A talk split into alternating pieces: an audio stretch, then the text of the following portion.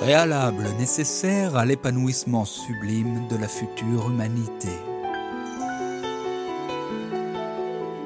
Ou pour en finir avec les cons.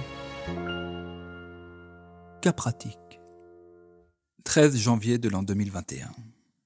Chers auditeurs de cet hiver 21, que vous soyez convaincus d'avance ou encore sceptiques, simplement curieux ou juste en train de repousser ce que vous avez à faire, peu importe vos motivations, vous avez décidé d'écouter Julien Bourdel. Et c'est le plus important. Pour vous autres, qui êtes arrivés ici grâce aux bouche à oreille ou aux échos de la presse nationale et internationale, peut-être que les premières leçons ne vous ont pas autant emballé que ce qu'on vous avait promis. Mais bon, on vous a assuré que ça valait quand même le coup d'écouter les suivantes. Eh bien, félicitez-vous pour votre marque de confiance, car on vous a dit vrai. Un jour, un lundi, sur le parking d'un supermarché, je vois un gros SUV allemand garé à cheval sur deux places. J'ai fini mes courses et je n'ai plus qu'à rentrer chez moi, mais cette incivilité sans raison apparente m'agace. Et j'aimerais bien, s'il était là, dire deux ou trois mots au propriétaire du dit véhicule. Et justement, il surgit. C'est un homme, la quarantaine, barbe de trois jours, cuir noir et teint un peu rougeau. Il semble surtout plus costaud que moi, ce qui, même mon ego le consent, n'est pas si exceptionnel. Je suis au volant de ma voiture, moteur éteint. Il n'a pas remarqué ma présence. Il est en train de faire je ne sais quoi au niveau de sa banquette arrière. Au bout d'un moment, ça y est, il referme sa voiture et repart à pied en direction du supermarché. Qu'est-ce que je fais? Moi qui ai toujours spontanément pesté contre ceux qui se garent comme ça. Est-ce que je saisis l'occasion pour agir? Pour réagir? J'ai plusieurs options. L'agression. Bah, je sors et je l'engueule direct comme le gros connard qu'il est, quoi. Et s'il comprend pas, je lui fous un pas dans la gueule. Je suis pas une tapette, moi. Ça lui passera l'envie de se garer n'importe comment à cet enculeur. La manipulation. Le stratagème. Ah, maintenant qu'il a fermé sa voiture, là, qu'il s'en va à pied, je peux bien lui faire un petit sourire. Ah oui, bonjour. Et puis voilà, j'attends deux ou trois minutes, et puis discrètement, là, je descends rayer sa grosse bagnole de mec égoïste plein de thunes, là, sur toute sa longueur. Comme ça, je fais passer le message, là, sans prendre le risque de me faire casser la gueule. Ah bah non, mais s'il veut jouer au con, là, il va trouver quelqu'un avec qui jouer, hein. Il aura que ce qu'il mérite. La fuite. Bah parce que ça servait à rien. Bah au départ je m'étais peut-être dit que c'était peut-être une femme qui s'était mal garée, mais bon quand j'ai vu le genre le mec que c'était, le genre de mec qui n'hésite pas à t'en mettre une. euh, bon puis en plus euh, d'après sa plaque il venait de Toulouse, donc euh, il devait bien aimer la castagne quoi. Donc euh, puis non puis je me suis dit surtout que c'était pas mon problème. Enfin de quoi je me mêle, c'est pas c'est pas mes oignons quoi. Donc euh, bah non bah je me suis barré. Qu'auriez-vous fait? Que faites-vous? Que feriez-vous?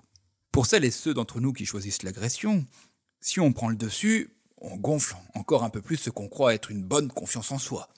Si on se fait rétamer, on a toujours notre orgueil pour nous consoler et nous convaincre que notre honneur vaut plus que trois de nos dents. Surtout dans les deux cas, on espère que le mec n'a pas réussi à relever notre plaque d'immatriculation et qu'il n'a pas trop de copains dans le coin. Pour celles et ceux d'entre nous qui choisissent ce stratagème, nous nous glorifierons sans doute d'être une sorte de justicier qui agit contre le mal, jusqu'à ce que la vie nous fasse comprendre que, au lieu de rendre le monde meilleur, nous ne faisons que nourrir ses travers. Finalement, la très grande majorité d'entre nous choisit la troisième option, la fuite. Ou disons, la non-action, car nous n'y voyons pas forcément de la lâcheté, mais plutôt même une marque d'intelligence. On décide de ne pas avoir la bêtise de s'abaisser au niveau de la connerie du type. Puis, j'ai bien à l'esprit que cette voiture mal garée peut laisser indifférente ou relativement indifférente une partie d'entre nous. Et que c'est aussi parce que nous sommes une femme, un vieux, une personne fragile et qu'on ne fera pas le poids, que c'est aussi parce que nous sommes noirs ou d'origine maghrébine et qu'on va encore dire que c'est nous qui foutons la merde, que c'est aussi parce que nous sommes efféminés ou un peu trop masculinés, que c'est un coup à en recevoir deux de plus dans la gueule qu'on n'agit pas. Et que même si l'incivilité, celle-là ou une autre, est d'accord agaçante, au fond, le jeu n'en vaut pas la chandelle. Il y a des cons, c'est tout, c'est comme ça. Et puis nous, on a un bon fond, on est quelqu'un de bien, on va pas se battre. Alors on repart chez soi, simplement encore un peu plus convaincus, nous venons d'en avoir la preuve, que décidément nous sommes peut-être un peu lâches, mais que surtout, des cons, il y en a à l'appel. Et c'est comme ça, quelles que soient nos croyances, envers les autres ou envers soi-même, qu'après ce genre de situation, elles s'en sortent renforcées. Alors, comment agit un homme qui croit qu'il n'y a pas de cons, mais que des gens qui croient qu'il y en a? Qu'il y a deux catégories de personnes, ceux qui vivent dans un monde de baiseurs et de baisers, et les autres? Eh bien, c'est ce que je vais vous relater la prochaine fois. En attendant, réalisons que 1. L'agression, la manipulation et la fuite n'existent que dans le monde des baiseurs et des baisers. 2.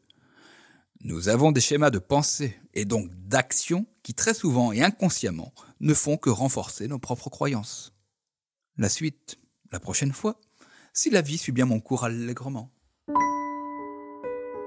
Vous avez écouté Préalable nécessaire à l'épanouissement sublime de la future humanité ou pour en finir avec les cons. Un podcast produit par Foxy Story.